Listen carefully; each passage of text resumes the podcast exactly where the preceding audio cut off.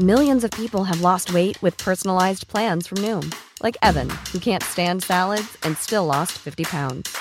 Salads, generally, for most people, are the easy button, right? For me, that wasn't an option. I never really was a salad guy. That's just not who I am. But Noom worked for me.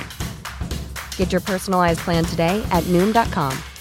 Real Noom user compensated to provide their story. In four weeks, the typical Noom user can expect to lose one to two pounds per week. Individual results may vary. Hiring for your small business? If you're not looking for professionals on LinkedIn, you're looking in the wrong place. That's like looking for your car keys in a fish tank. LinkedIn helps you hire professionals you can't find anywhere else, even those who aren't actively searching for a new job but might be open to the perfect role. In a given month, over 70% of LinkedIn users don't even visit other leading job sites. So start looking in the right place. With LinkedIn, you can hire professionals like a professional. Post your free job on linkedin.com slash people today. Many of us have those stubborn pounds that seem impossible to lose, no matter how good we eat or how hard we work out. My solution is PlushCare. PlushCare is a leading telehealth provider with doctors who are there for you day and night to partner with you in your weight loss journey. They can prescribe FDA-approved weight loss medications like Wagovi and Zepbound for those who qualify. Plus, they accept most insurance plans. To get started, visit plushcare.com slash weight loss. That's plushcare.com slash weight loss.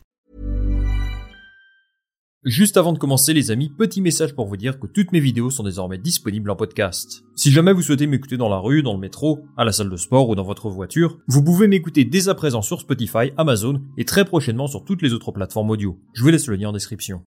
Mais que se passe-t-il chez Ferrari en ce moment? Alors qu'il n'y a eu qu'un seul Grand Prix et qu'on s'apprête à en disputer un deuxième en Arabie Saoudite, la Scuderia est déjà au cœur des inquiétudes de ses supporters. Déjà d'un point de vue sportif, le résultat est décevant. Battu par Red Bull en termes de rythme, Carlos Sainz P4 derrière l'inarrêtable Aston Martin d'Alonso, et un problème de fiabilité qui a condamné Charles Leclerc à l'abandon. Cet abandon a d'ailleurs des conséquences, puisqu'il a reçu une pénalité de 10 places sur la grille pour le prochain Grand Prix.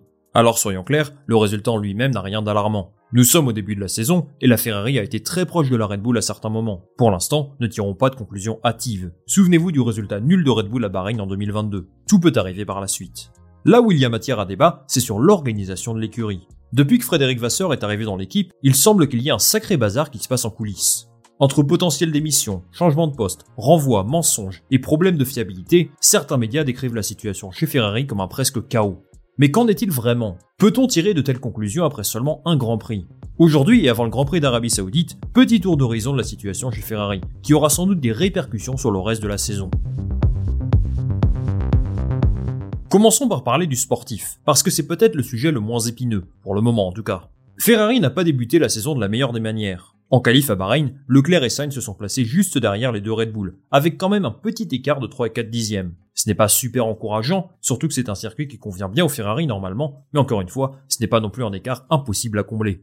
En course, le rythme était en dessous des Red Bull, et Sainz termine à 48 secondes de Verstappen.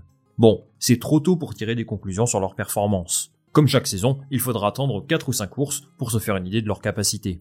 Par contre, là je vais sortir un petit peu de ma réserve pour parler de ce problème de fiabilité qui a cruellement mis fin à la course de Leclerc. Alors un abandon ça peut arriver, mais là, dès la deuxième course, il est écope d'une pénalité de 10 places. En fait, juste avant le début du Grand Prix, Ferrari a remplacé l'unité de contrôle électronique de la monoplace, parce qu'elle présentait quelques anomalies. Pendant la course, c'est cette même pièce qui a cessé de fonctionner. Ferrari va donc équiper sa monoplace d'une troisième unité ce week-end. Sauf que seulement deux sont autorisés sur l'ensemble de la saison. Et Charles Leclerc partira donc dimanche avec 10 places de pénalité.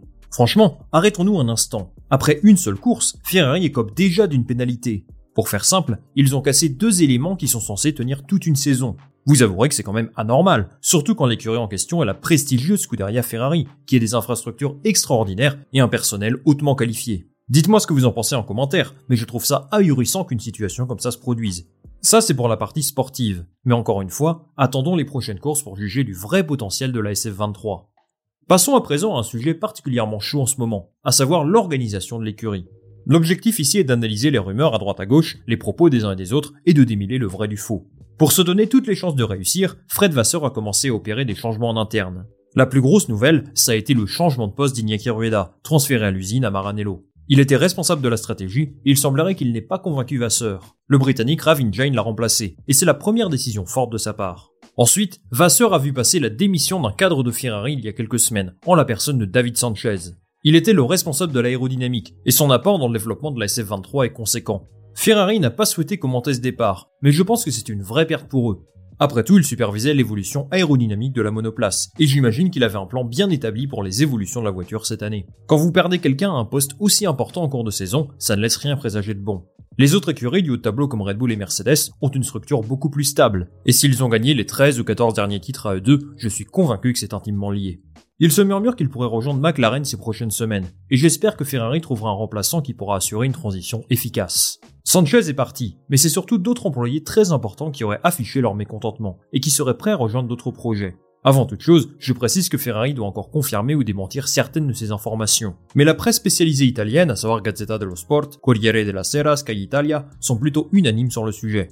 Il y a des incertitudes sur l'avenir de Laurent Mekies, un haut placé de Ferrari, que vous connaissez tous déjà j'en suis sûr. Il aurait reçu une offre d'Alpine et une autre de la FIA pour occuper des fonctions techniques. Mais Fred Vasseur s'est empressé de s'exprimer auprès d'Autosport pour confirmer que Laurent Mekies n'ira nulle part. Je le cite, il est normal de ne pas être satisfait lorsqu'on n'obtient pas les résultats que l'on attend, mais quitter l'entreprise, c'est une autre histoire. Je ne sais pas exactement ce qu'il s'est passé avec Laurent, mais je le connais depuis 25 ans, et j'ai confiance en lui. Il est et il sera l'un des piliers de cette entreprise à l'avenir. Ça le mérite d'être clair, et je pense que Mekies va rester au moins jusqu'à la fin de la saison. Ce qu'il confirme à demi-mot en revanche, c'est qu'il y a dû avoir des discussions sérieuses entre lui et son staff. En fait, suite à la déception du dernier Grand Prix, il y a eu beaucoup d'incertitudes dans le staff de Ferrari. Pas seulement Laurent Mekies, mais aussi Enrico Cardile, qui est le responsable du châssis. Les médias spécialisés font état que les employés seraient en quelque sorte désabusés, et qu'ils ont été très déçus du développement de la SF23, qui ne serait tout simplement pas assez agressif à leur goût. Le départ de Mattia Binotto a laissé des traces, et beaucoup appréciaient son management et sa vision des choses. Alors si je vous parle de Binotto, c'est parce qu'il y a un lien évident entre son départ et les difficultés de Ferrari actuellement. Et ce lien est représenté par deux personnes en particulier, Benedetto Vigna, le PDG de Ferrari, et John Elkann, son président. Alors si vous êtes abonné à la chaîne, et si vous n'êtes pas encore, je ne peux que vous inviter à le faire parce que ça m'aide énormément, vous avez peut-être vu ma vidéo sur la démission de Binotto à l'époque. Je vous disais que la raison de son départ vient d'un profond désaccord avec sa direction, avec Benedetto Vigna en particulier. Ce qui ressort, c'est que lui et John Elkann exercent une influence très importante sur la gestion de la Scuderia, peut-être trop importante pour certains, et c'est une sacrée épine dans le pied pour Fred Vasseur, parce que son leadership est déjà remis en question. Je précise que ce n'est pas mon cas, il vient à peine d'arriver dans l'écurie, il faut le laisser travailler. En plus de ça, Charles Leclerc a été au centre de l'attention médiatique ces derniers jours. Il aurait demandé une réunion avec Vigna et Elkann pour discuter des problèmes que rencontre la Scuderia depuis plus d'un an, et ça sans passer par Vasseur. Bon, je pense qu'on en fait trop à ce sujet. Vasseur a d'ailleurs indiqué que cette réunion entre les pilotes et les dirigeants était prévue de longue date, et qu'il y sera évidemment convié. Mais tout ça montre qu'il souffre de problèmes internes plus profonds que ce qu'ils veulent nous faire croire. Le départ de Binotto a vraiment mis en exergue la guerre politique interne chez Ferrari, et l'influence parfois trop importante de Benedetto Vigna, qui serait néfaste pour l'atmosphère au sein de l'écurie. C'est pour cette raison qu'il y a autant de rumeurs autour de départs potentiels du staff de l'équipe. Personnellement, je porte Fred Vasseur en haute estime. Binotto est un excellent ingénieur qui porte Ferrari dans son cœur, mais il n'a pas les qualités de communication de Vasseur, et je pense qu'il peut remplir ce rôle de team principal mieux que lui. Dans ce contexte particulièrement agité, il apparaît d'ailleurs comme une figure qui rassemble, et c'est quelque chose de positif. Là où j'ai peur pour lui, c'est au niveau de la pression exercée par ses dirigeants. Que va-t-il se passer si le développement de la monoplace, dont il n'aura que très peu d'impact cette saison, je le rappelle, n'est pas cohérent? Ou qu'un des deux pilotes, par exemple Charles Leclerc, est mécontent de sa situation est-ce que les dirigeants de Ferrari seront restés à leur place ou est-ce qu'ils interviendront? Pour réussir à mettre son plan en place, je suis convaincu que Vasseur a besoin d'un environnement stable, où les prises de décision importantes doivent lui revenir à lui seul et à personne d'autre. C'était l'une de ses conditions pour rejoindre la Scuderia, avoir les pleins pouvoirs en quelque sorte. Il a d'ailleurs déclaré qu'il n'a jamais eu autant de responsabilités que chez Ferrari, et j'espère que ça va continuer comme ça. Il faut surtout garder à l'esprit que cela ne fait que quelques mois qu'il est en poste, et qu'on pourra juger son travail à la fin de la saison. Je souhaite seulement que Ferrari réussisse à dissocier la politique du sportif, pour le laisser travailler tranquillement. Mais après tout, est-ce réellement quelque chose de possible chez la Scuderia? Je pense que non, c'est l'écurie la plus politique de la F1. Mais bon, j'ai envie d'y croire. Vasseur a en tout cas du pain sur la planche. Son travail de reconstruction de la Scuderia vient de commencer. Il est peut-être plus important que ce que tous les observateurs avaient anticipé. Il faudra compter sur une base saine et efficace pour espérer se battre pour le titre cette saison. Et je pense que Vasseur a bien commencé son travail. On leur souhaite de retrouver le succès le plus vite possible pour que la Scuderia puisse briller à nouveau. Le chemin sera long. Et vous, que pensez-vous de la situation actuelle chez Ferrari? Pensez-vous qu'ils sont au bord de l'implosion Ou au contraire, qu'on en fait trop à ce sujet? Ou un peu des deux? Dites-moi ça en commentaire, et moi je lirai ça avec attention. Merci beaucoup d'avoir regardé cette vidéo. Si vous souhaitez me soutenir, n'hésitez pas à liker, à partager ça autour de vous et bien sûr à vous abonner, ça m'aide beaucoup. On va se retrouver la semaine prochaine pour une nouvelle vidéo. Je vous souhaite un excellent week-end de Formule 1. Salut à la prochaine